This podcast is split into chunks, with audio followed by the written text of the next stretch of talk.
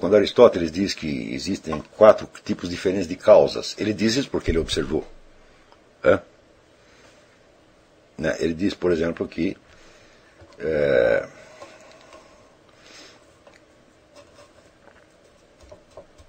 se um casal de animais cruza, tá certo? então isso desencadeia um processo de gestação que vai resultar no nascimento de um outro bichinho. Aristóteles era eminentemente um biólogo. Né? Ele examinou e descreveu mais de 200 espécies animais com seus costumes, até sua embriologia, etc, etc. Então ele, ele viu isso aí. E ele entende que quando você fala de causa, nesse sentido, você não está falando de causa no mesmo sentido em que aparece essa palavra quando uma pessoa anuncia uma intenção que ela tem. Quer dizer, se você, se você vê, observa, por exemplo, um pedreiro né, montando uma casa, você não pode dizer que houve um ato anterior, uma força anterior, que desencadeou aquilo, de modo que ele irá até o fim da construção da casa né, automaticamente, como no caso da gestação. No caso da gestação, dado vamos dizer, o impulso inicial, o resto decorre mais ou menos naturalmente, a não ser que seja interrompido. Por exemplo, a morte da mãe, ou a gestação deu errado, deu um aborto, qualquer coisa assim. Mas no caso do, do pedreiro, você vê que nada força o pedreiro a continuar fazendo a casa. É? Ele acorda toda manhã e vai lá e coloca mais uns tijolos, etc, etc, de acordo com um plano. Hum? O plano é de uma coisa que não existe ainda. Quer dizer, ele tem na cabeça dele uma casa inexistente, ele está tentando fazer com que os materiais existentes, pouco a pouco, adquiram aquela forma. Aristóteles diz isso porque ele observou essas duas coisas. Ele diz: olha, existe um processo causal nessas duas situações. Hum? Mas ele chama a primeira causa de causa eficiente, quer dizer, a causa que desencadeou um processo. E a segunda ele chama de causa final, quer dizer, é uma série de ações que visam a uma finalidade. E ele diz essas duas causas não funcionam do mesmo modo. Portanto, quando os filósofos anteriores a ele discutem causas, muitas vezes eles chegam a confusão desgraçada, porque um está falando de causa eficiente, outro está falando de causa formal, de causa final. Hum? Então ele reconhece ainda né, mais dois tipos de causas. Um que ele chama causa material, que é o de que as coisas são feitas. Né?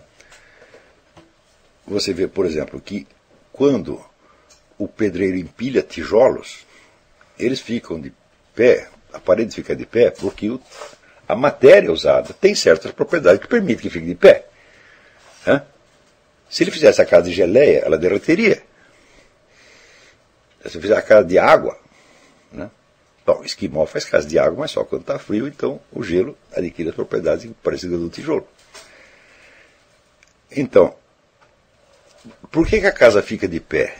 Não é nem por uma causa eficiente, como no caso da gestação, e nem por uma causa final. Você não pode dizer, ah, a casa fica de pé porque o pedreiro quer que ela fique de pé. Não, ele tem que ter o material certo, hum, que atue como uma causa intermediária entre o seu propósito e a construção final. É então, existem as, as propriedades, vamos dizer, da matéria usada, barro, pedra, madeira, etc., etc., elas são um dos agentes determinantes do processo. E elas não se identificam com a, a ideia que o pedreiro tem, elas são outro elemento. Não é isso? Você vê que entra a causa, a causa material, entra também na gestação. Hum? Porque se a mãe não for devidamente alimentada, não tem do que ela fazer o feto. O feto sai do sangue da mãe. Se não tiver quantidade suficiente de sangue, o sangue estiver ruim, o feto morre. Então não basta ter desencadeado. Veja, o ato inicial da procriação, quer dizer, a cruza dos animais, não é suficiente por si para garantir que o processo vai até o final. Hum? entra esse outro elemento, a causa material, quer dizer, o de que aquele bichinho que está sendo gestado será feito. Não é isso?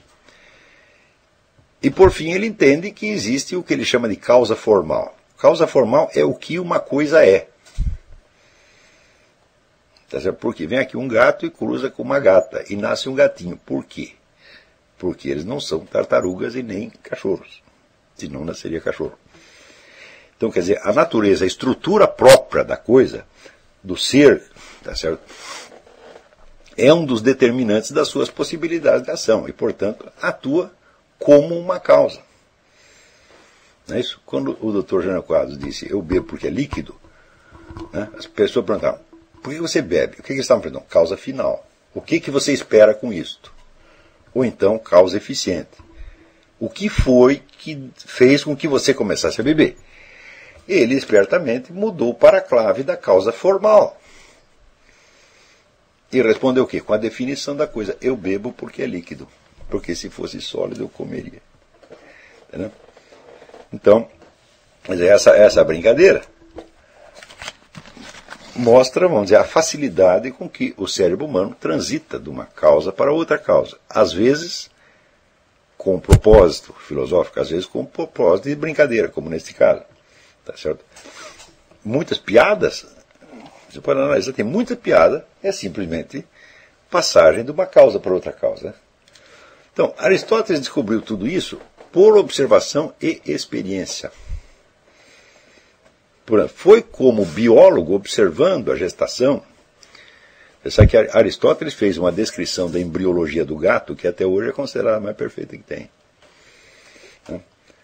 Então, ele observando a gestação dos bichos, ele viu que existia vários elementos causais diferentes e que uma coisa não podia ser reduzida à outra. Né?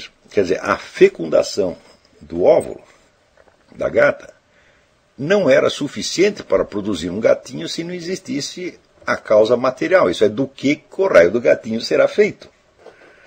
Tá? E assim por diante. Bom, quando ele explica essas coisas e vê o cético né? e as coloca em dúvida, o que, que o cético está fazendo?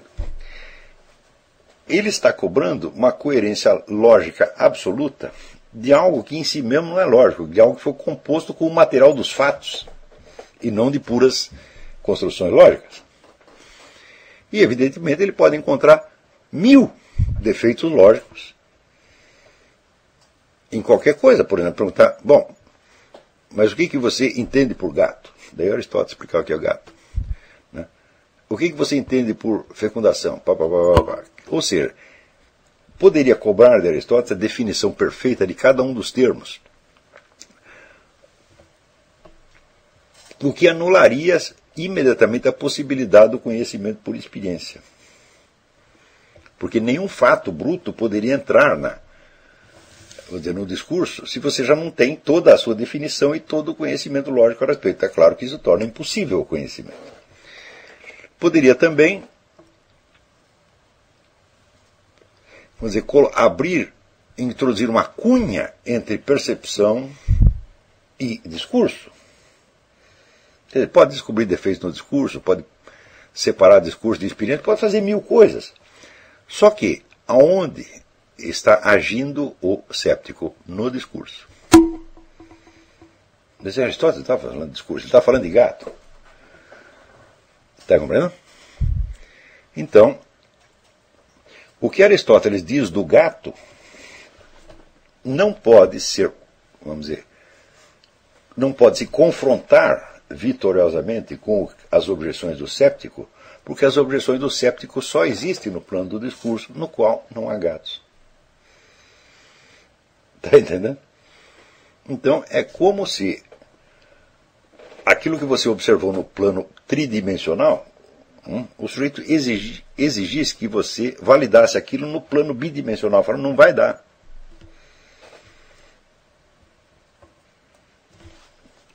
Não é isso? Por exemplo, em geometria descritiva, tem uma série de modificações no espaço que você rebate para, vamos dizer, o plano. Não é assim? Você representa no plano. Então você pode, você pega uma figura geométrica, por exemplo, esta casa, né? E você rebate o plano. E, bom, você pode fazer, mas você não pode morar naquele papel. Hum? Então, o que o séptico faz é fazer o seguinte: você está descrevendo uma casa, está montando lá uma casa, ele desenha aquilo no papel e diz: não dá para morar aí. Você não cabe aí. Isso é absolutamente imbatível. Só que ele não está falando da casa de verdade que você está construindo, ele está falando de uma outra casa que ele desenhou no papel. Está entendendo? Então, isto aí para mostrar para vocês que a tentativa de você reduzir a, na, a, o estudo filosófico a uma questão de texto é uma coisa absolutamente inviável desde o início. Hum? Então, se você fosse ficar apenas no plano do texto, do discurso, bom, as objeções do cético seriam imbatíveis. Por quê? Ele está construindo frases hum? e está exigindo que você construa outras frases que derrubem o que ele está dizendo e que prove a possibilidade do conhecer, mas acontece que o conhecer não se dá no nível das frases, se dá no nível da experiência real. No nível das frases não há conhecimento algum. Então, eu não posso, no nível do mero discurso, hum, validar o conhecimento por experiência. Por quê? Porque a experiência não é discurso, ela é precisamente aquilo que não é discurso. Então, entende? E isso Aristóteles já tinha percebido 2.400 anos atrás. Transcorridos 2.400 anos, as pessoas esqueceram isto e começam a tratar os textos filosóficos como se fossem meros textos, que somente se referem a outros textos, e a outros textos, e a outros textos, e a outros textos e cria uma espécie de neoceticismo, neosofística, que é uma coisa terrivelmente opressiva, porque desenvolve milhões de objeções, quer que você responda. E o que nós temos que dizer é o seguinte: olha, vocês não acreditam em nada disso, vocês estão apenas brincando. Tá certo? E você que você está me exigindo é que eu entre na peça Otelo, tá certo? E impeça o Otelo de matar a mulher. Eu não posso fazer isso, porque Otelo só existe no texto. E eu não posso me transformar numa palavra, num texto. Eu não tenho essa capacidade. Estão entendendo? Quer dizer, essa redução da experiência ao nível do discurso tá certo? cria o quê? A onipotência do discurso inventado. É claro que isso é um truque. Hum? E é claro que um dos elementos básicos do aprendizado eh, filosófico, desde Sócrates, Platão Aristóteles, é você perceber justamente esta impossibilidade, esta incomensurabilidade entre o discurso da experiência, o discurso da realidade, hum, e o discurso que é puro discurso, que é formação de frases. Hum. Você vê que no nível da linguagem tudo se pode dizer, você pode dizer qualquer coisa. É? Mas se diz aquilo apenas como, vamos dizer, estrutura linguística. Não há pensamento por trás, e muito menos há percepção por trás. Por exemplo, você não pode aprender a montar frases numa língua que você desconhece. Hum? Você dá uma lista de palavras, diz, isso aqui são substantivos, pega outros aqui são verbos, isso aqui são preposições, são, são conjunções, o sujeito monta uma frase perfeita sem ele saber nada do que está sendo dito ali. Você pode estudar a gramática de uma língua cujas palavras você desconhece.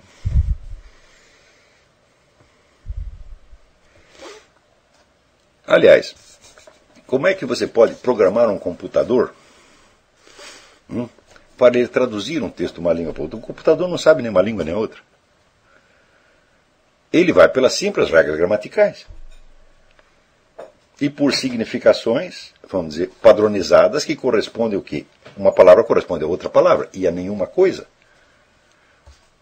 Está entendendo? Então, se você escreve a palavra winter, corresponde à palavra portuguesa inverno. Hum? Mas não fica frio, na verdade. O computador não fica com frio aí. Ou seja, não é um inverno de verdade, é um inverno verbal. Então, do mesmo modo que o puro discurso não tem a capacidade de sair de si mesmo para apreender o mundo real, hum, Do mesmo modo, o mundo real não tem a capacidade de entrar dentro do mundo do discurso para modificá-lo. Está entendendo? Então,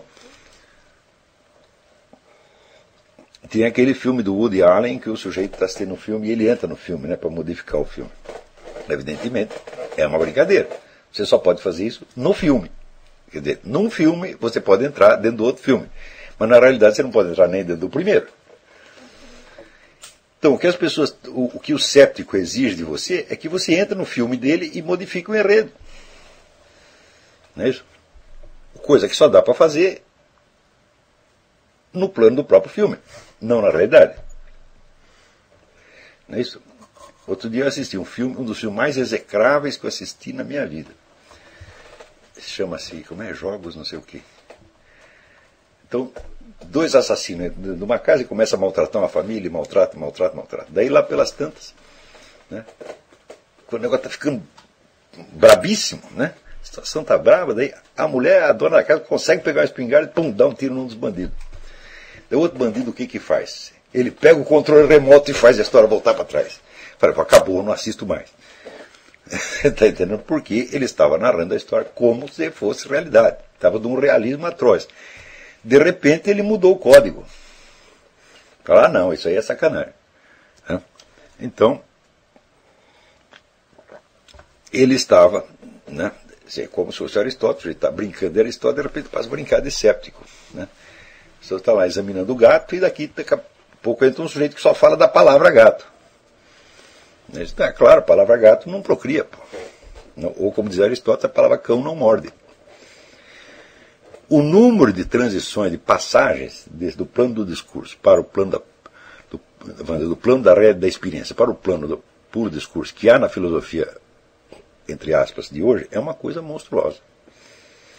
Dizer, isso aí é um bando de vigaristas, um bando de charlatães mesmo. Quer dizer, não, não tem como aceitar a discussão com eles, sobretudo nos termos deles. Você tem é que exigir que o sujeito prove que ele acredita naquilo. Se você acreditar no que está dizendo, daí talvez eu possa discutir com você. Né? Então, aprender a evitar essas, é, esses truques é um dos elementos básicos do, do aprendizado filosófico. Certo? A quase totalidade das discussões que eu tenho ouvido sobre tudo e qualquer coisa, tanto na mídia quanto essas coisas que a gente vê na internet e tal, vamos dizer, a confusão entre linguagem e realidade ali é monstro, é assim, é onipresente.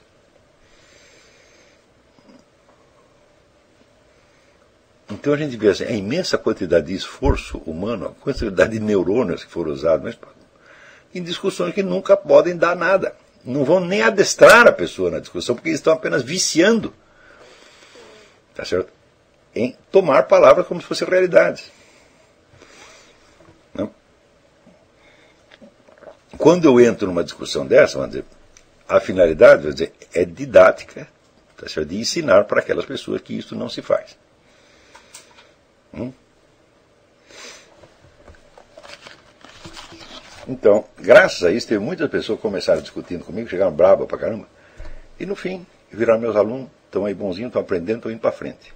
Muito, isso aconteceu com muita gente. Agora tem outros que não dá. Porque, vamos dizer, a vaidade, o orgulho tal dos caras é muito maior do que o seu desejo de aprender. Então aí não há nada que eu possa fazer por eles, né? A não ser gozar um pouco da cara deles e mandar para casa. Não. Outro dia um sujeito escreveu para mim, não, você escreve as coisas que você escreve tem dois pesos e duas medidas. Se o sujeito é religioso, você acha que é bom. Se ele não é religioso, você acha que é mal. Eu digo, mas peraí, mas isso aí é uma só medida. Do que, que você está falando? então, é o seguinte: você volta para casa, daqui 20 anos você tenta de novo. Quer dizer, como é que o sujeito pode confundir, vamos dizer, a dualidade de critérios com a unidade de critérios? É uma confusão até difícil de você fazer, mas ele conseguiu fazer. Você tem dois pesos, duas medidas. Isso é, você tem um critério único. Eu não posso discutir com o cara. poderia, ó, oh, meu filho, não é assim, pá, pá, pá, pá. Mas vale a pena, pensa isso. Se o sujeito chegou a fazer essa confusão, é porque já tem um parafuso a menos. Né? Então, eu posso até ensinar ele, mas eu não posso lhe dar sanidade mental, entendeu? Se você quiser uma ajuda para você melhorar a sua psique, tá bom, daí a conversa é diferente, daí eu não vou discutir essas coisas com você, eu vou discutir você. Tá certo? Essa, você chega para mim e fala, olha, eu confesso, eu não bato os pinos, eu sou neurótico, eu sou psicótico, eu sou drogado, sou isso, aquilo, tudo uma ajuda. Falar, bom, aí vamos ver o que a gente pode fazer. Eu não sou um psicólogo profissional, mas às vezes dar um, uma ajudinha, a gente pode. Às vezes, o ensino também, a, a educação tem um efeito psicoterapêutico, às vezes indireto, mas tem. Tá certo? Então, mas discutir mesmo aquele, a, o mérito da coisa com o sujeito eu não posso. Tá certo? Então, muito bem. Isso quer dizer que todo o pessoal que eu vi que estudou na USP, eles saíram com essa maneira de análise de texto, e eles chamam isso de né, o rigor. Mas é, é verdadeiro, é o rigor mortis, é a melhor maneira de você não entender nada de um texto, é você fazer análise de texto como eles fazem. Nós temos que fazer análise de texto, sim, mas não baseada apenas na materialidade do texto. Hum? Essa materialidade, quer dizer, o texto tal como está impresso na página, é apenas uma pauta que vai que você vai usar, vamos dizer, como medida mínima para que as evocações que você faz e que você supõe na mente do, do, do autor não vão parar muito longe. Não é isso? Mas a análise, para ser frutífera, ela tem que se multiplicar em várias camadas de significado. Eu vou dar um exemplo para vocês. Eu vou ler aqui um texto. Ele está escrito em inglês, mas eu vou, eu vou traduzi-lo da melhor maneira que eu posso.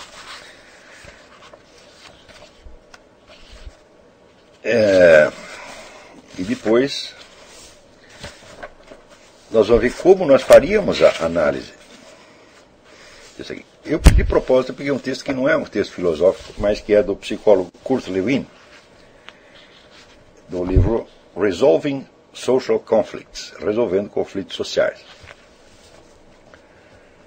E essa é uma coletânea de, de estudos que começa com um dos estudos mais famosos e mais hábeis desse psicólogo, que chama Algumas Diferenças Sociopsicológicas entre os Estados Unidos e a Alemanha.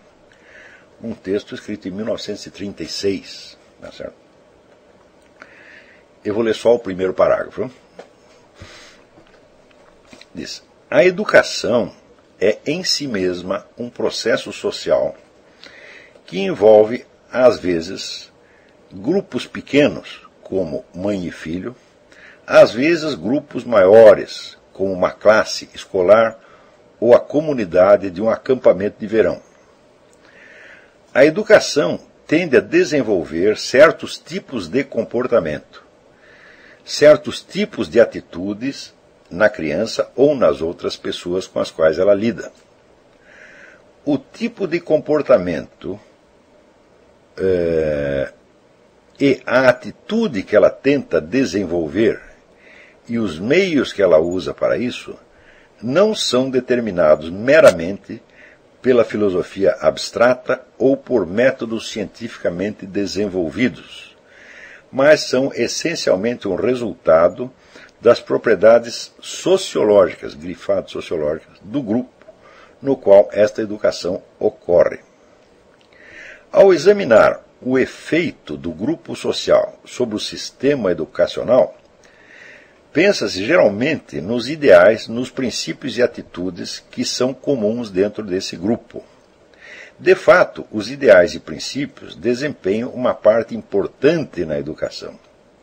Mas teremos de distinguir os ideais e princípios é, que são oficialmente reconhecidos daquelas regras que na realidade dominam os acontecimentos nesse grupo social.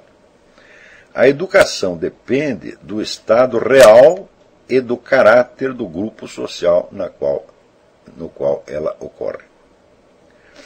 Então, vamos dizer, não é um parágrafo especialmente complicado, tá certo? O Kurt Lewin é um cara especializado em explicar as coisas tudo mais meticulosamente possível. Tá certo? Mas, você verá que, como todo parágrafo escrito, aqui você tem uma estrutura gramatical. Não é isso? E nós temos que identificar por trás dessa estrutura gramatical, em primeiro lugar, a estrutura lógica. Quer dizer, a conexão entre as várias. A ordem e a conexão entre as várias proposições. Quer dizer, nós vamos pegar sentenças. Sentenças são fatos gramaticais. E nós vamos transformar em proposições, que são fatos da ordem lógica. Hum? Então você verá que uma única sentença pode conter várias proposições e que elas estão articuladas entre si de uma certa maneira. Né? Então, ele disse, em primeiro lugar, a educação é em si mesmo um processo social. Esta é uma afirmação. Hum? O qual envolve, às vezes, grupos pequenos, e daí ele dá dois exemplos de grupo pequeno. Não, três exemplos a mãe a criança, e às vezes grupos mais maiores, como uma classe de escola ou a comunidade de um acampamento de verão. Tá certo? Então nós vamos ver aqui nesta, neste quadro branco como é que essas proposições se articulam.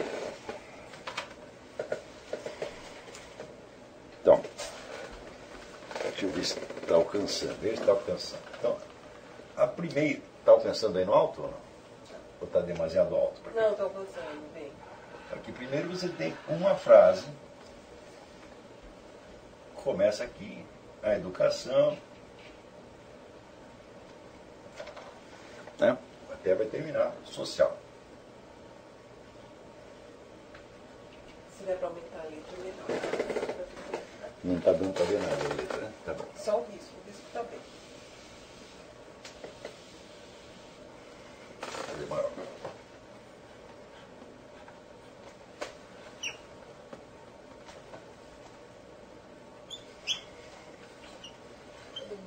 Tá, começa com educação e termina com social.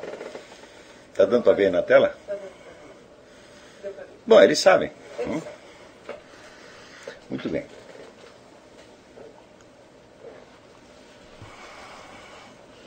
Daí tem uma segunda sentença, vamos dizer, na qual ele vai especificar o que disse na primeira. A segunda sentença começa.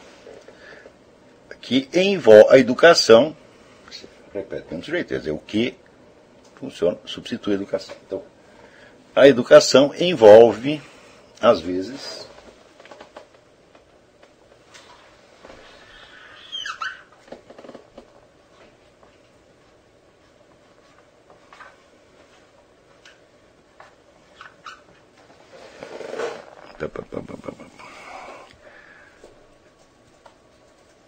É, grupos pequenos.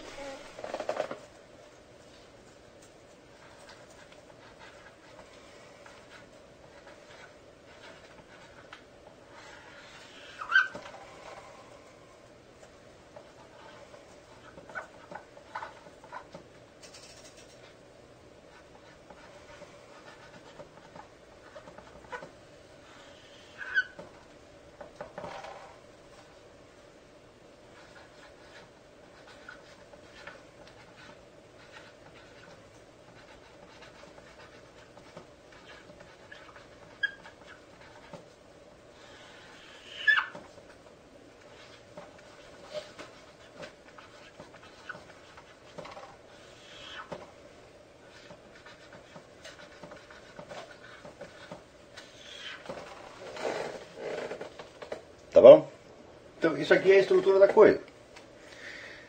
Você vai ver que ele tem uma sentença geral que ele vai simplesmente especificando. Então, a estrutura da frase é relativamente simples. Não é isso? Você pode usar uma folha de papel para fazer isso, ou você pode fazer só imaginariamente na sua cabeça. Você, pode começar treinando com folha de papel. Com o tempo, quando você for lidar com estruturas mais complicadas, você vai ver que a sua capacidade de desenhar numa campanha e você vai fazer só na sua cabeça e vai ficar até mais fácil. Mas no começo pode fazer assim. Né? Muito bem. Agora, vamos cruzar isto com a outra técnica que eu falei da outra vez. Não? Então, nós vamos ler com a imaginação. O sujeito falou educação. Lembra a escola que você frequentou, o ambiente de escola, tudo, a experiência que você tem de educação. Hum? Falou um processo social. Então você lembra a mesma educação já do ponto de vista dizer, da convivência em geral, porque para que existisse uma classe que você, na qual você frequentasse,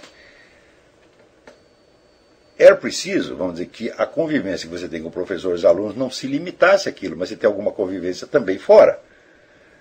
Hum? Por exemplo, a escola tinha um regulamento. Você alguma vez deve ter sido suspenso, punido, qualquer coisa. Isso não tem nada a ver com o conteúdo que estava sendo ensinado na classe.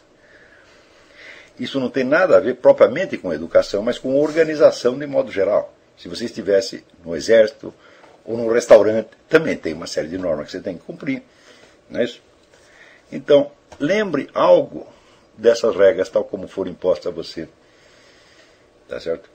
E daí você vai entender que ele está dizendo que existem processos sociais em geral, em geral, e que a educação não apenas é um desses processos, hum, mas que ela está dentro de um outro processo. Tá certo? Então não é apenas que existem vários processos sociais, a educação é um deles. Isso foi uma das coisas que ele quis dizer. É.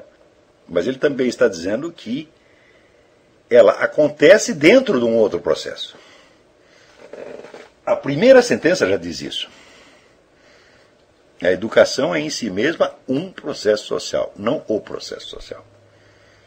Hum? Então, não apenas a educação é um processo social, mas ela está dentro de um processo social. Esse que está dentro não está dito aí, mas você entende. Isto é uma evocação que você aparece para você vamos dizer, um sentido que está subentendido, mas que aparece justamente na, na evocação, onde você lembra a educação como uma atividade que teve na classe e como uma atividade que se dava dentro de uma instituição né, onde havia outras espécies de convivência social e de interação social também. Não é isso? Por exemplo, você brincava com seus colegas no recreio. É isso? Ia nos bailinhos com as meninas. Tudo isso o que, que tem a ver com educação? Bom, tem algo que ver, mas não é educação. No sentido inicial da palavra. Mas isso esgota a sua experiência de educação?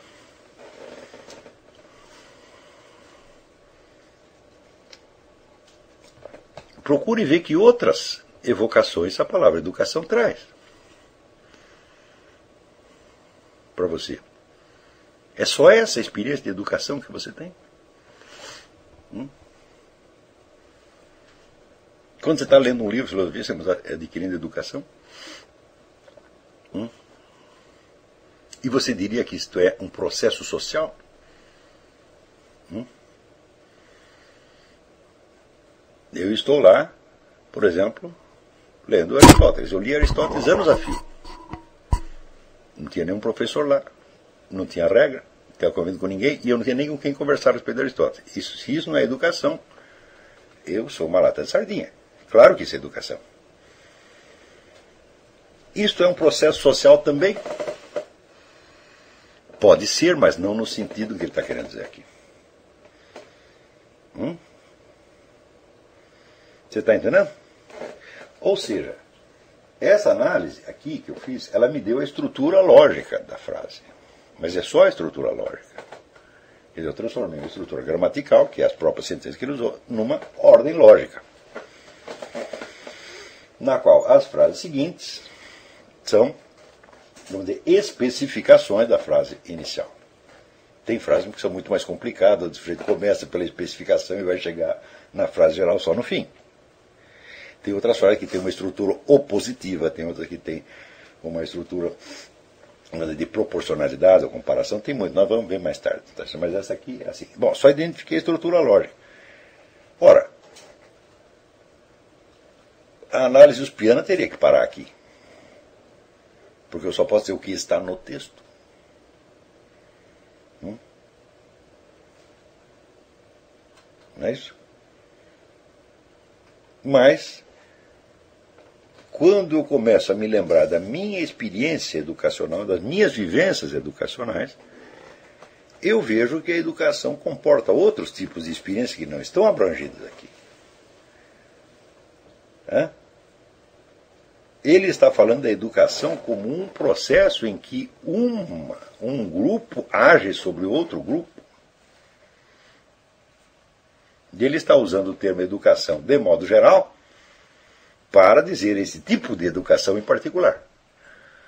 Então você pega um negócio de uma outra de uma outra cor e você põe para baixo da linha hum,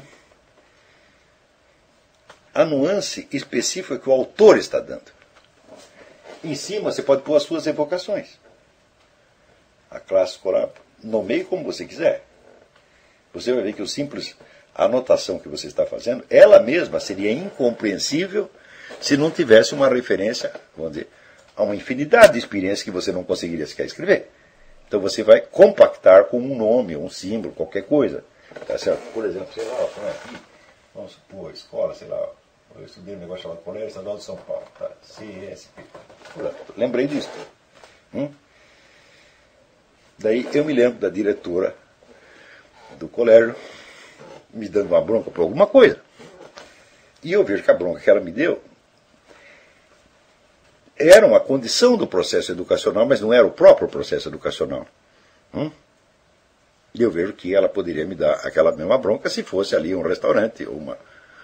Né? Então, eu me lembro da figura, chamava-se Dona Elda, que o pessoal costumava chamar de Dona Osta. que isso, moleque não presta. Então, olha aqui, Dona Elda. São as minhas evocações que eu ponho para cima. Né? E debaixo, numa outra cor, né, eu ponho o que? Da comparação disto com isto, resultou quanto, vamos dizer, a nuance que o autor está dando e que é uma nuance restritiva. Ele está lidando não com a educação em geral, mas apenas com uma espécie de educação que ele está chamando de educação em geral. Então isso chama-se instrução.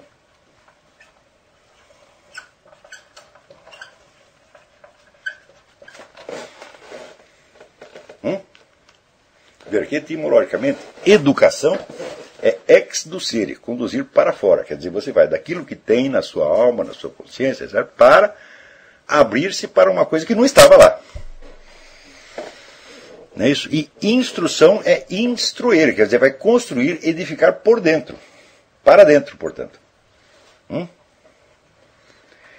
Claro que muitas experiências educacionais explicam os dois aspectos ao mesmo tempo, mas eles não são o mesmo. Hum? Então, corresponde àquelas duas coisas que o, o, o Jean Piaget, que sob outros aspectos é uma besta quadrada, chamava de assimilação e acomodação. Quer dizer, você assimila uma informação, mas ao mesmo tempo você se acomoda a ela, quer dizer, você se ajeita a ela. Não é isso? Então, por exemplo, se me ensina uma regra, eu tenho que aprender que assimilar o sentido da regra. Não, mas espera, eu seguir a regra, dizer, não é a regra que está se assimilando a mim, sou eu que estou me acomodando a ela. Ou para você aprender um, um, movimento de dança, para aprender qualquer coisa, ou para aprender uma palavra numa língua estrangeira. É você aprende, você assimila aquilo. E daí você acomoda o seu discurso àquela palavra para que ela funcione no contexto em que você a usa. É então, claro que para fazer este diagrama perfeitamente, Hum? Você, cada linha teria que estar muito separa, mais, separada da outra para formar uma figura mais ou menos deste tipo, onde, em torno de cada palavra importante. Onde as várias camadas de evocação aparecem aqui. Hum? Na verdade, se vocês quiserem saber, é impossível fazer isso como um diagrama no papel. O diagrama ficaria muito complicado. Mas você pode estruturar mentalmente a sua leitura nesta forma. Faça no papel umas duas, três vezes, Tá certo? Só para você entender o, o conceito. Está visível ali na tela? Esta, veja, esta figurinha aqui.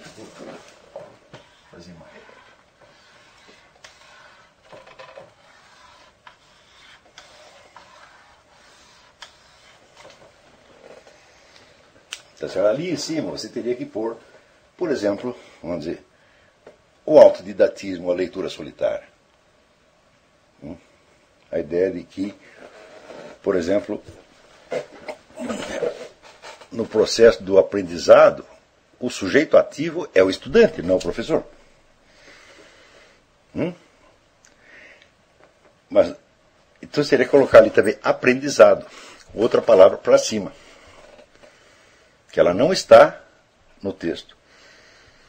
O sentido que ele está dando no texto, vamos dizer, especifica uma das faixas de significado da palavra educação. Hum? E eu tenho a impressão que ele jamais pensou na outra, porque ele está falando, vamos dizer, como cientista social interessado no processo social. Tá certo? Então, e ele está interessado eminentemente na educação que um grupo dá ao outro. Não é isto? Se você fizer a mesma coisa com as frases seguintes,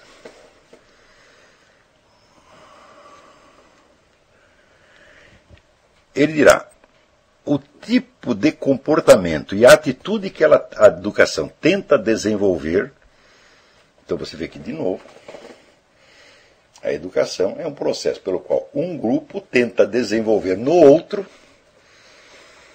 um certo comportamento, uma certa atitude. Não é isto?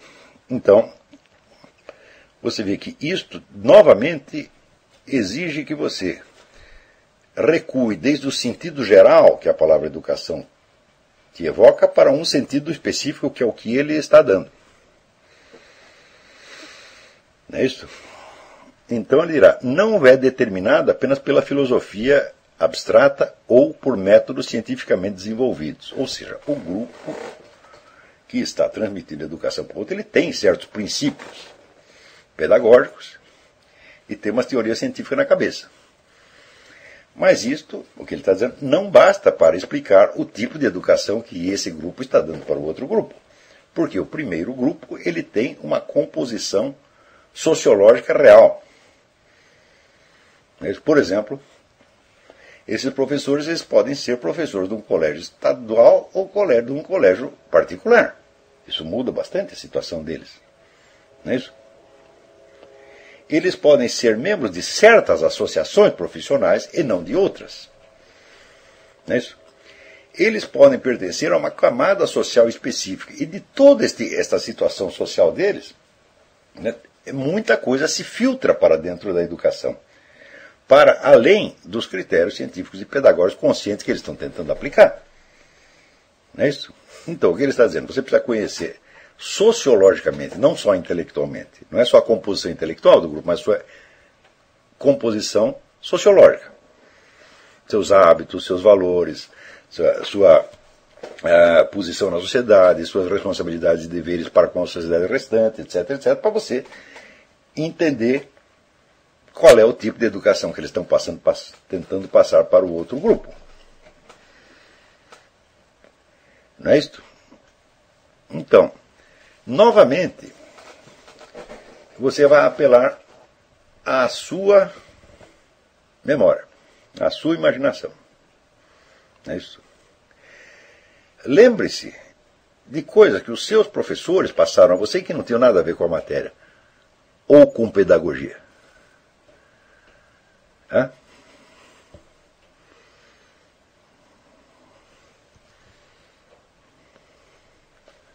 Não é isto?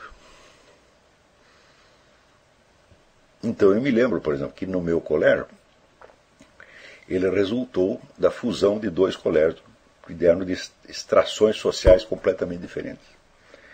Um era um colégio antigo, né? onde o exame, até aquele tempo tinha exame de admissão, nem sei se tem ainda, o exame de admissão era rigorosíssimo.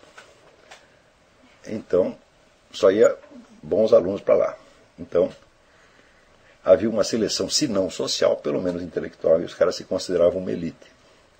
E este colégio se fundiu com outro colégio, que tinha dez vezes mais alunos que o nosso, e que era exatamente o contrário, um colégio recém-fundado, tá certo? só com professores novos,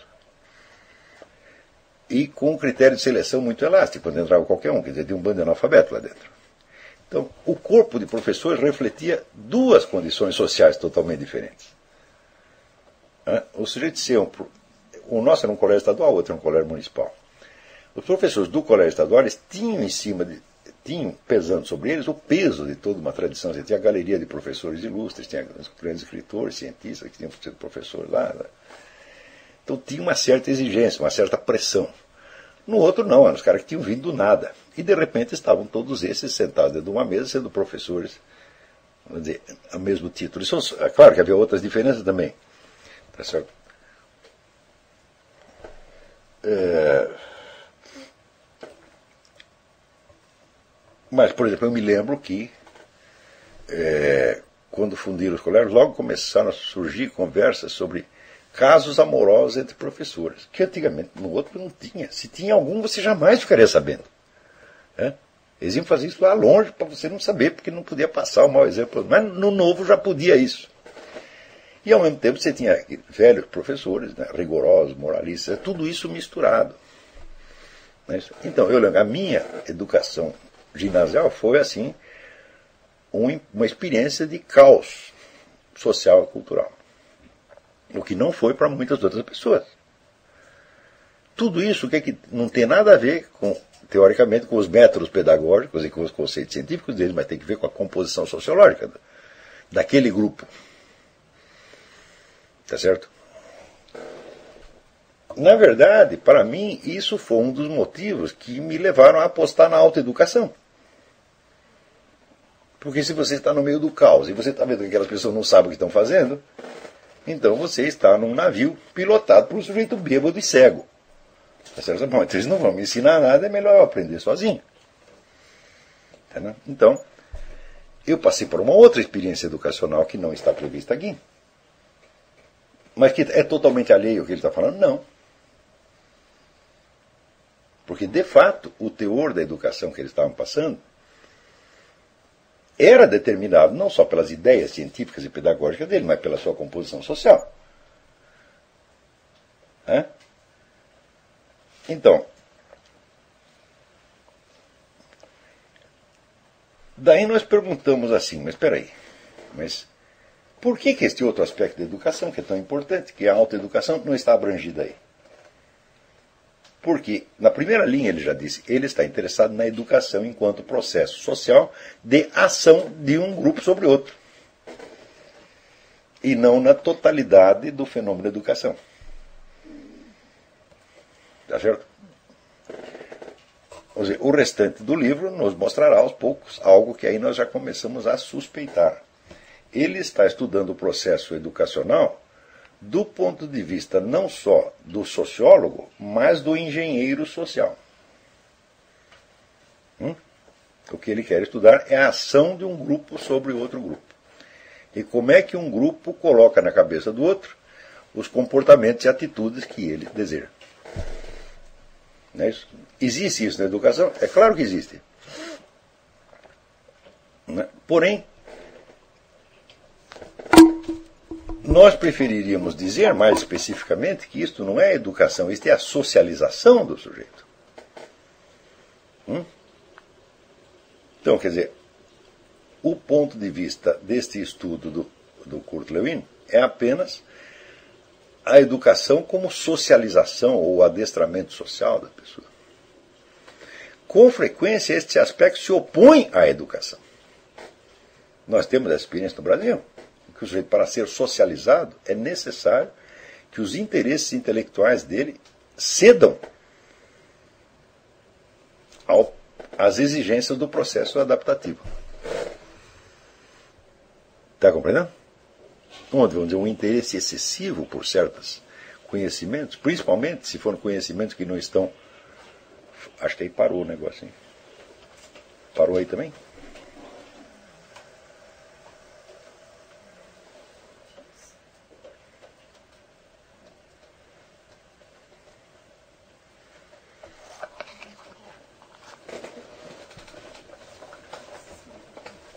Quer dizer, aqui continua? A transmissão continua? Normal? Então eu vou continuar aí. Então, que um interesse excessivo por certas, certos conhecimentos, principalmente se não forem conhecimentos que estão incluídos no sistema educacional formal, serão considerados uma excentricidade ou um sinal de maluquice. Tá certo? Né?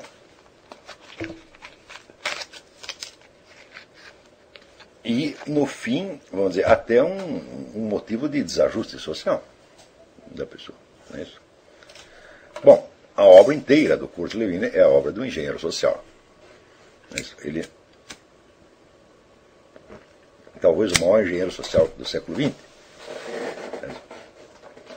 Mas você vê que as análises dele, é, você verá em outros livros também dele, você verá que elas nunca são apresentadas, vamos dizer, com uma distinção clara entre o que é a perspectiva da engenharia social e o que é a sociologia dela decorrente e a psicologia dela decorrente, o que seria a psicologia de modo geral. Embora ele tenha páginas absolutamente memoráveis sobre o método de sociologia, método de psicologia, tá certo? Você vê que ele jamais se preocupou dessa distinção. Então, se você começa a ler isto, né, e logo no começo você não percebe que a, que a perspectiva do, do, do sujeito é engenharia social, você pode chegar a uma série de conclusões erradas sobre o que é o processo educacional, pensando que o processo educacional é isto. Você vira, por exemplo, que os aspectos puramente intelectuais do processo educacional, ele faz abstração. Ele não está levando isso em conta. Quando dizer, para nós, aqui, o que interessam sobretudo esses, esses, esses aspectos. É? Então, muito bem. Nós podemos fazer essa análise por quê? Porque, por um lado, nós temos, vamos dizer, tentamos a estrutura lógica das proposições, da ordem das proposições, mas nós não paramos aí. Né? Nós entendemos que há também uma série de conexões lógicas entre os elementos das duas camadas de evocações. Uma que nós fazemos Hum? E outra que nós entendemos que o autor está fazendo. E nós só entendemos uma por contraste com a outra. É porque eu me lembro de aspectos da educação que não se enquadram no que ele está dizendo, que eu percebo que ele está usando a palavra educação num sentido específico e não no sentido geral.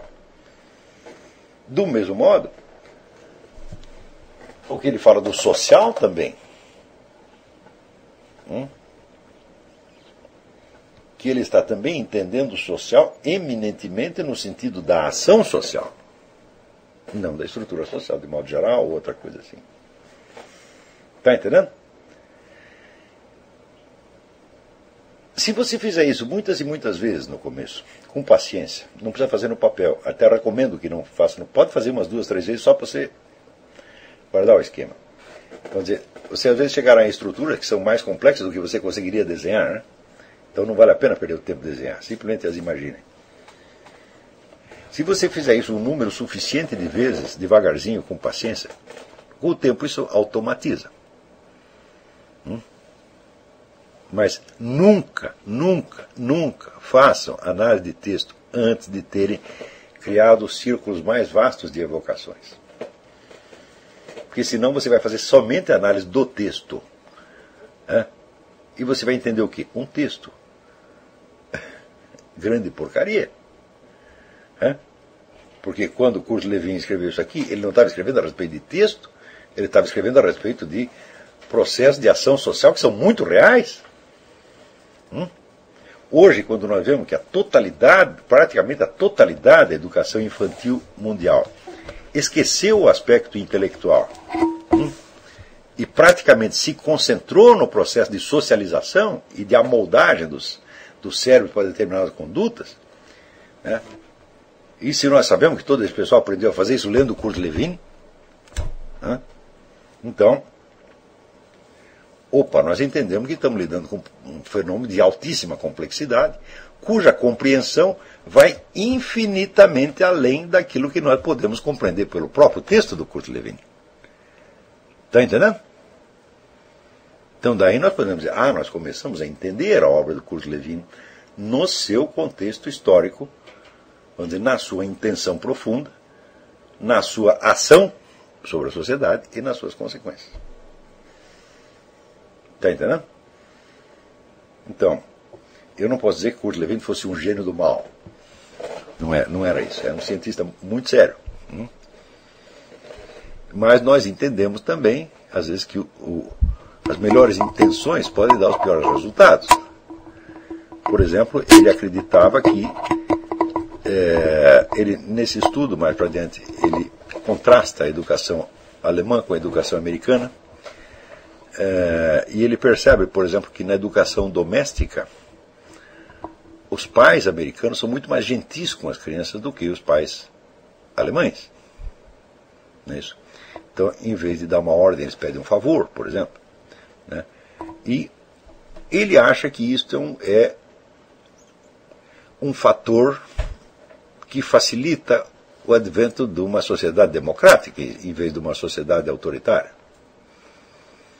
Não é isso?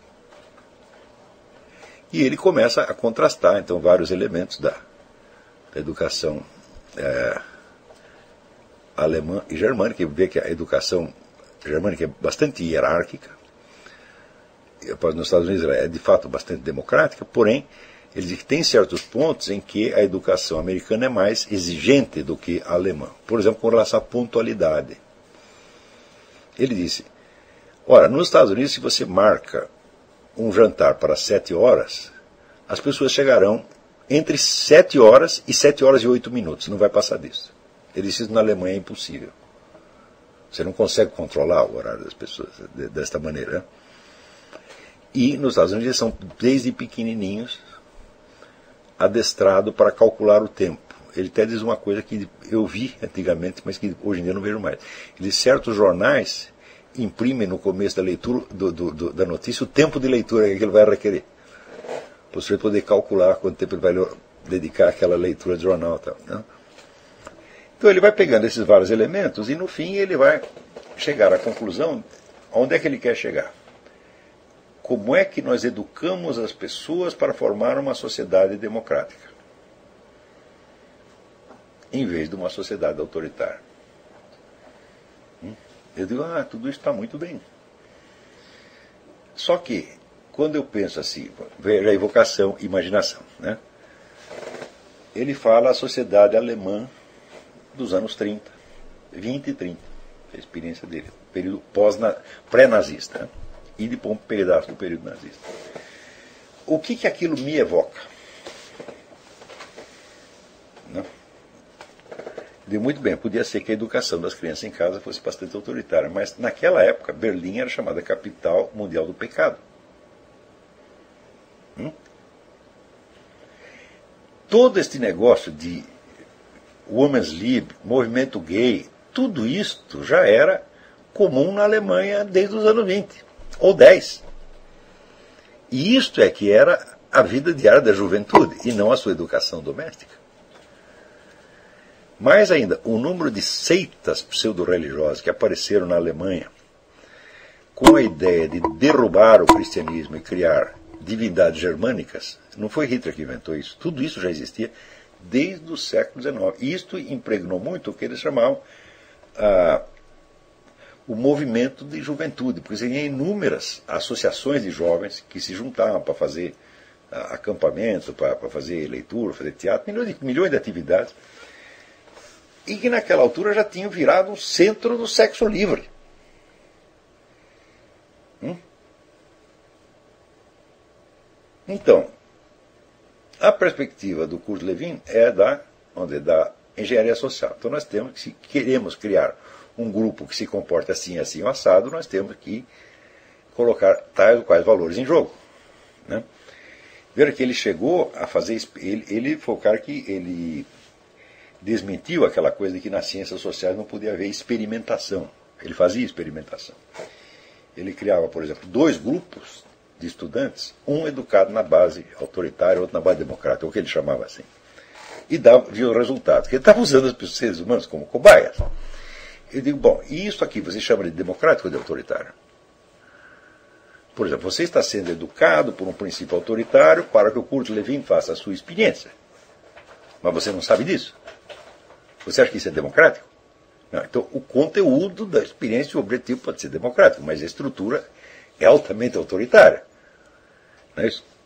Lembrou até o negócio do, do, do, do, ovo da serpente, que os caras estão. É um casal que está vivendo dentro de um, apartamento e eles não sabem que eles são objeto de uma experiência científica.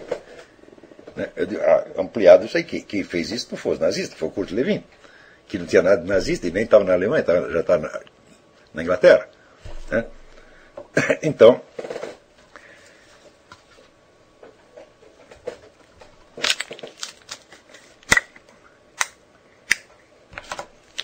Tudo isto, se você não pega tudo isso, você não entende realmente o que o Kurt Levin está dizendo. Você está entendendo somente o texto. É? Agora, o texto sem contexto não é nada, porque ele não está escrevendo um texto para ser lido por outro texto. É?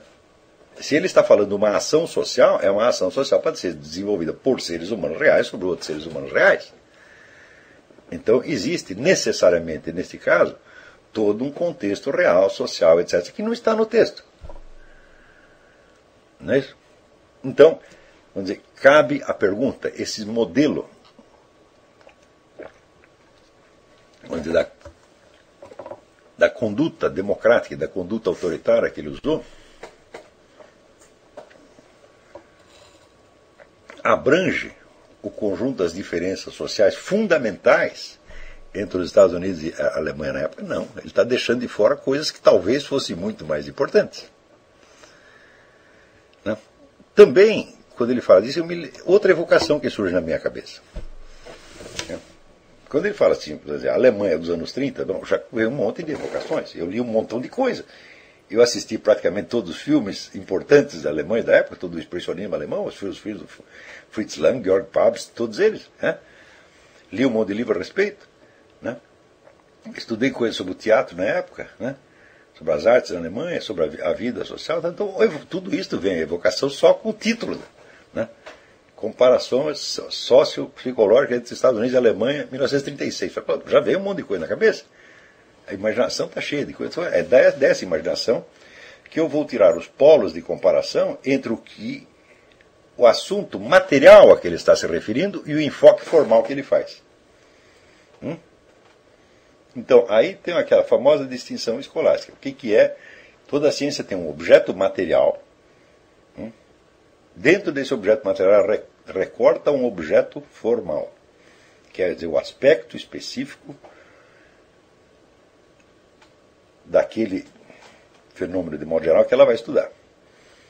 Hum? Então, Kurt Lewin não está estudando a sociedade americana, a sociedade alemã em comparação, ele está estudando o modo de ação social de um grupo sobre outro dentro dos Estados Unidos e dentro da Alemanha. Porém, como ele faz isso fora da descrição dos outros fatores, é, o resultado é que ele chegará à conclusão de que tal educação favorecerá a democracia e tal outra favorecerá a ditadura ou o autoritarismo. E é errado. Por quê? Você verá, se aqueles garotos todos alemães eles obedecessem a educação que receberam em casa dos seus pais, eles nunca iam partir para esse negócio de sexo livre, de revolta contra o cristianismo, essa coisa toda. E esses elementos, evidentemente, foram muito mais decisivos na formação do nazismo do que a mera educação autoritária, mesmo porque a educação autoritária já vinha desde 1500 e não provocou nazismo nenhum. Então ela é um fator constante. Para, por mais ironia ainda da situação, né, é, eu me lembro de que havia uma estreita ligação entre esse pessoal do, do, do, do Kurt Lewin e o pessoal da escola de Frankfurt, que logo nessa época, um pouco depois, estavam vindo para os Estados Unidos. Onde fizeram um estudo pago pelo governo americano que eles chamavam personalidade autoritária. Dizendo que a educação americana criava personalidade autoritária. Porque era baseado no protestantismo, essa coisa toda. Né? É, estrutura patriarcal, tal. Então, peraí, peraí, peraí, né? já estamos em plena confusão. Hum? Porque um está vendo aqui a educação americana eminentemente como formadora de mentalidades democráticas, e o outro estão dizendo exatamente o contrário, e eles são tudo colegas entre si. Então, onde está aparecendo ver uma coisa, você está aparecendo ler uma coisa muito clara, muito simples, eu digo, mas meu Deus, Deus, tem um bicho de sete cabeças por trás. Está entendendo? Este, este é o método de leitura. Quer dizer, você vai pegar a estrutura lógica do que está sendo dito, mas você vai situar essa estrutura lógica dentro de um conjunto de evocações que são não são apenas uma estrutura, mas são elementos vivos, pulsantes, por assim dizer que vão te dar a verdadeira natureza viva do problema que está sendo discutido. É? É assim que se entende, não um texto filosófico, qualquer texto filosófico científico, ou até artístico, ficção, é isso que você tem que fazer.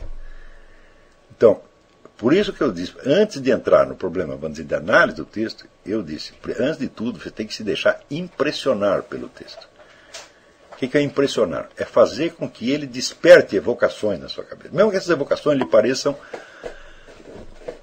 é, despropositadas no momento. Parece que você está fugindo do assunto. Eu digo, ah, parece que está fugindo do assunto, mas você anota, guarda isso na sua memória e você vê que mais tarde isso pode ser útil. Está entendendo? É por isso também que esse texto tem que ser lido de maneira lenta. Hum? À medida que você prossiga a leitura, você vai ver que ela vai ficar mais rápida. Por quê? Porque as evocações necessárias já vão se organizando. Está entendendo? E você não vai precisar repetir todas. Mas no começo da leitura, isso é absolutamente fundamental. Ou se lá pelo meio, meio do texto aparece uma novidade completa, algo que não estava previsto no texto antes, também você vai ter que fazer de novo né, a, a mesma coisa de novo e de novo. Tá certo? Então, isso aqui, é claro que não esgota, o que eu disse até agora, não esgota o repertório de técnicas. Mas note bem que, quando eu digo técnica de leitura, eu estou dizendo o desenvolvimento de uma atitude pessoal 100% hum, presente, 100% responsável, 100% viva. Hum, e não uma formulinha de decomposição de texto que todo mundo pode aprender igual. Você percebe que entra a nossa técnica. O que os caras ensinam na USP, a diferença é a seguinte: nós somos profissionais, nós somos universitários, eles estão ensinando para ensino ginasial. E acham que são os cobrões por causa disso. Né?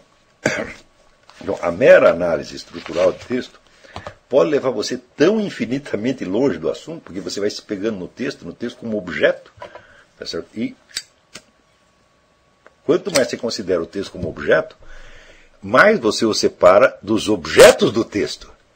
Se o texto é o objeto, então ele não tem outro objeto além de si mesmo. Mas o, o que, que ele estava fazendo? Ele estava tentando falar de um objeto que não era ele.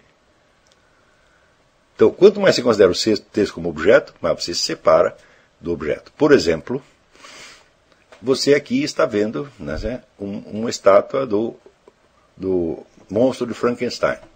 Hum? Ou está vendo uma estátua da Vênus de Milo. Hum? E eu digo para você, não, o objeto não interessa, o que interessa é a estrutura da sua visão. Eu digo, bom, eu posso estudar o seu olho o resto da minha vida, eu não vou saber o que, que você está vendo.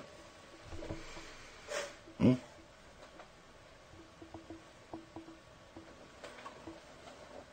Então, o que esses camaradas fazem tá é tirar conclusões a respeito de um objeto né, examinando outro objeto que não tem nada a ver com o primeiro. Veja, o mais curioso é o seguinte, é que o método de análise do Marcel Guerrou deu muito certo quando ele aplicou a René Descartes. Por quê? Porque o livro das meditações metafísicas é um livro todo pensado de antemão e que e onde o que mais importa é de fato a ordem do que ele está fazendo. Quando ele aplicou isto a Spinoza, Leibniz não deu tão certo. Por exemplo, os textos de Leibniz. Né? Se você aplica aquilo aos novos ensaios sobre o entendimento humano, que é uma discussão com John Locke. Eu digo, qual é a estrutura daquilo? Não tem estrutura nenhuma, ele simplesmente vai lendo John Locke e comentando. Então, aquilo não tem uma estratégia de texto por trás, como tinha a meditação, meditações de Descartes. Né? Se você pegar então os pensamentos de Pascal, aí é que ferrou tudo, porque até hoje a gente não sabe a ordem que ele queria dar naquilo. Pascal escrevia, ele tinha um monte de, sabe, esse alfinete de padaria que tem, ele tinha um mundo aqui em cima da mesa, e ele escrevia nos papeizinhos e grudava ali. De vez em quando ele falava, não, acho melhor mudar a ordem. Daí ele mudava os papelzinhos dos alfinetes e fez isso várias vezes. Quando ele morreu, ninguém sabia qual era a ordem que ele queria dar naquilo. Então, como é que você vai aplicar o método Marcel Guerrou a, aos pensamentos de Pascal? Não dá. Entendeu? Como é que você vai aplicar o método do Guerrou a Nietzsche?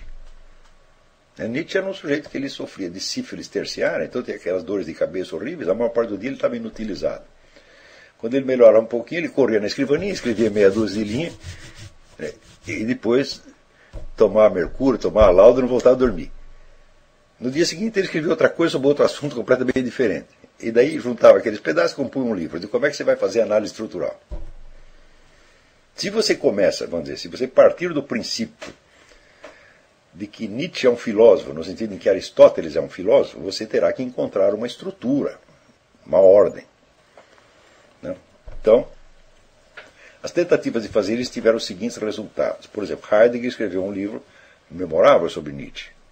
Só que aquilo que está lá não é a filosofia de Nietzsche, é a filosofia do Heidegger, montada com palavras de Nietzsche. E o outro sujeito que tentou se ater mais ao texto, que foi Eugen Fink, Fink foi secretário, era secretário de Husserl, Edmund Husserl.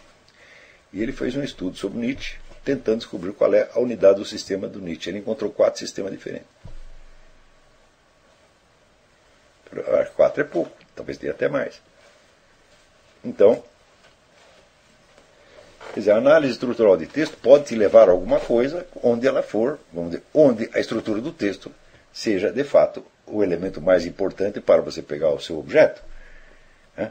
Mas outras vezes, você não tem propriamente uma estrutura de texto, por quê? Porque a apreensão que o autor tem do objeto é incompleta, é imperfeita, ele não está ele está, está arranhando um assunto, então ele não pode formalizar totalmente. Isso acontece com, com muita frequência até nos textos de Aristóteles. Mas, por exemplo, a estrutura dos textos de Aristóteles, eu digo assim, tem uma coisa que é fazer buraco na água, é você pegar a estrutura dos textos de Aristóteles, porque aqui não, há, não são textos, aqui são notas que ele ia desenvolver na aula. Quer dizer, o texto seria, se você gravasse a aula e transcrevesse, você teria o texto. Então você não sabe se na, na hora de lecionar aquilo, ele lecionou naquela ordem, botou outra ordem, etc. Realmente você não sabe. É então, a própria Metafísica de Aristóteles foi um livro composto de vários escritos diferentes, que o sujeito juntou, né? e disse: Isso aqui é a metafísica de Aristóteles. Não sabemos se é. Tá? Então, por exemplo, ler Aristóteles, eu tenho o meu método de ler Aristóteles. Né? O que, que eu faço? Eu leio um pedacinho e completo imaginariamente. O que, que Aristóteles precisa saber, precisaria saber para ele saber essas coisas aqui. Então, aí eu começo a encontrar os elos entre as, as partes. Mas é um trabalho de imaginação no qual, claro que eu me arrisco perder, inventar coisas que estão na minha cabeça e não na cabeça do Aristóteles. Mas, então você usa, vamos dizer, o texto como medida mínima do ponto de convergência entre a sua imaginação e a imaginação de Aristóteles. Tá certo? Mas bom, então este método aqui está subentendido em tudo que eu escrevi, tudo que eu falei, tudo que eu ensinei. Eu sempre li assim, desde, desde que eu me entendo por gente, eu comecei a, a, vamos dizer, lidar mesmo com esses textos filosóficos, eu sempre fiz assim. Tá certo? Isso quer dizer que no começo eu podia levar um ano para ler um livro. Não tem importância, quem está com pressa. Mas também quer dizer o seguinte, que quando eu peguei aquele, é, aquele livro do Saint-Ange, que é o livro que inspirou esses meus cursos no começo, em que ele fala daqueles quatro níveis de leitura. Né? Tem a leitura formativa, a leitura informativa, a leitura de lazer e, e a leitura de edificação, de inspiração. É, então, enquanto você está fazendo uma leitura formativa, você pode dedicar aquilo um ano, dois anos, o tempo que você queira, você pode ter um monte de leituras informativas onde você vai ler sem a intenção de penetrar a intenção profunda, mas só para catar uma outra informação, mesmo que você a capte deslocadamente da estrutura em que o, o, o autor está dando. Então, agora, eu, por exemplo, para esse negócio da, da, da Benta Revolucionária, estou fazendo um monte de leituras informativas, onde eu vou lendo rapidinho, de repente pego um pedaço e falo, opa, tem uma informação que me interessa. Pego ali e anoto aquilo. Pouco importa se para o autor aquilo tem uma importância completamente diversa da que tem para mim. Então, essa leitura informativa, onde você não está interessado, vamos dizer, na, na profundidade do texto, mas em colher o que dele te serve para alguma coisa. É isso? Quer dizer, tem a leitura de lazer, que eu não preciso fazer muito, porque tem um monte de e-mail que as pessoas me mandam, fazendo, falando besteira, e aquilo é o meu lazer, tá certo? E a leitura de edificação, que você vai fazer para te inspirar, então você vai, vai ler a Bíblia, vai ler lá o Sermão do Padre Pio, essa coisa, tá entendendo? Onde você não vai analisar o texto, você vai deixar que ele haja sobre você. Hum? Então, a partir da hora que eu aprendi essa distinção, eu falo, bom, então não tem problema, eu posso ficar dois ou três anos em cima desse livro, porque em volta dele eu vou estar lendo um montão de coisas, outras coisas. Um aluno outro dia me perguntou, ah, eu leio oito livros ao mesmo tempo, isso aí dá certo? Falou, pode dar.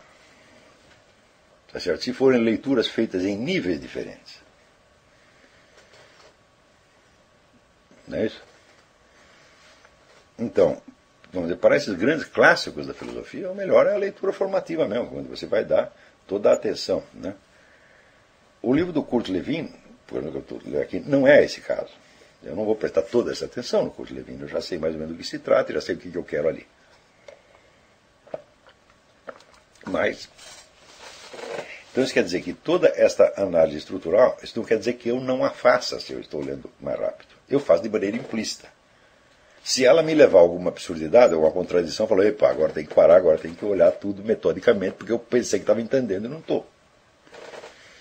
Tá então, toda esta, essa coleção vamos dizer, de atos que você faz em busca da compreensão não de um texto, não leiam para entender um texto, leiam para compreender o objeto, o do que o sujeito está falando. É? A não ser que seja num poema, porque o poema realmente ele é quase um objeto. Né? Então, no poema é difícil você separar o que, que é o objeto, o que, que é o que, que é o assunto dele do que, que é vamos dizer, a forma dele. Mas mais tarde a gente volta a isso. É, então, na medida que você está adquirindo, está, está fazendo esse esforço para você compreender um monte de elementos da experiência pessoal, cultural, histórica, etc, etc. E vamos dizer, isto é uma aventura de uma riqueza infinita. Você vai abrindo portas e mais portas e mais portas e mais portas e mais portas, tá certo? E daqui a pouco você vai ver que aqueles procedimentos de, de análise que no começo te davam tanto trabalho, eles se tornaram espontâneos em você. Hum? Também é claro que o preço disso é vamos dizer, o leitor recém-chegado não perceber as subintenções que tem atrás do que está dizendo. Mas ninguém está escrevendo para idiota. Tá certo? Você não pode impedir que o idiota leia o que você escreve. Não é proibido. Tá certo? Mas é, em princípio, não é para essas pessoas que eu estou escrevendo. Eu estou escrevendo para pessoas que têm pelo menos abertura. Embora você não tenha um público adestrado para a aquisição de alta cultura, você tem pessoas como vocês mesmos, os alunos desse curso, são pessoas que não só estão abertas, mas estão querendo aquilo desesperadamente. E, por uma espécie de efeito providencial, este mero desejo intenso desenvolve na pessoa um monte de capacidades que ela não adquiriu por treinamento é, dizer, explícito, tá mas que acabam aparecendo. Tá? Então, bom, vamos fazer um intervalo, daqui a pouco começo a responder as perguntas. Então, vamos lá com as perguntas. Hum? Marco Biancardi pergunta: O método mnemônico descrito no livro O Palácio da Memória de Matteo Ricci pode ser comparado ao Jardim de Epicuro? É uma forma de empobrecimento da consciência ou uma ferramenta útil? A resposta é muito simples. Eu não li esse livro. Eu vou ver se acho.